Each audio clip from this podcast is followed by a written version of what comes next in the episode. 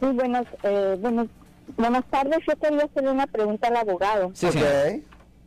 Fíjese que mi hermano fue acusado por violencia doméstica. Sí, señora. Eh, él ahorita está bajo fianza y tiene su primera corte la otra semana. Sí, señora. Pero la esposa de él eh, exageró, bueno, las cosas y ella ya está consciente que exageró y quiere, ¿cómo puede hacer ella para arreglar la situación? Bueno, Ese es el problema ah, y lo mencionamos previamente. Eh, eh, para poder hacer eso, ella va a tener que admitir de que ella ah, le mintió a la policía. Y el problema es que eso automáticamente no arregla el problema, porque la fiscalía puede tomar la posición siguiente. Pueden decir, mire, usted solo está cambiando la historia ahora porque quiere ah, mantener la relación.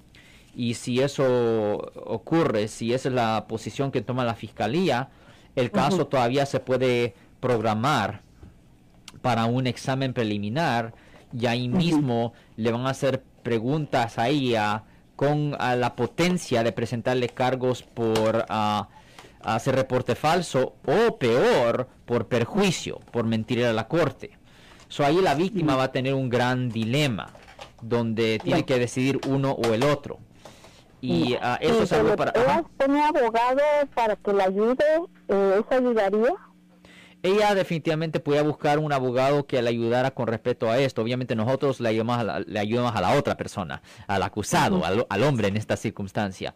Pero ella definitivamente pudiera a, hablar con un abogado que la guiara ahí, que, ah, que le ayudara con el testimonio.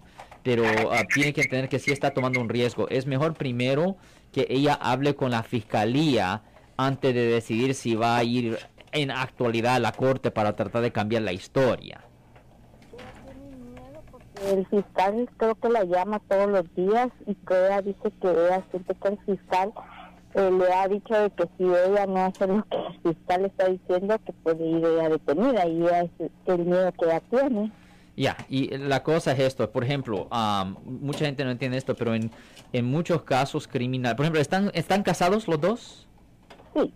Oh, legalmente, porque están casados los dos, ella pudiera ah, negarse a testificar, porque hay privilegio de pareja cuando están casados legalmente. So, ella tuviera el derecho de guardar silencio. Eso es algo que ella pudiera hacer. Um, si fuera la novia no tuviera ese derecho, pero siendo a la esposa, ella sí tiene el derecho de no hacer nada para ah, incriminarlo adicionalmente. Ya. Mi hermano tiene su abogado ahorita. Eh, ¿Su oficina podría representar a mi cuñado? No, nosotros le llamamos a, la- a- a su hermano, al hombre que fue acusado formalmente, sí. no a la víctima. Ok.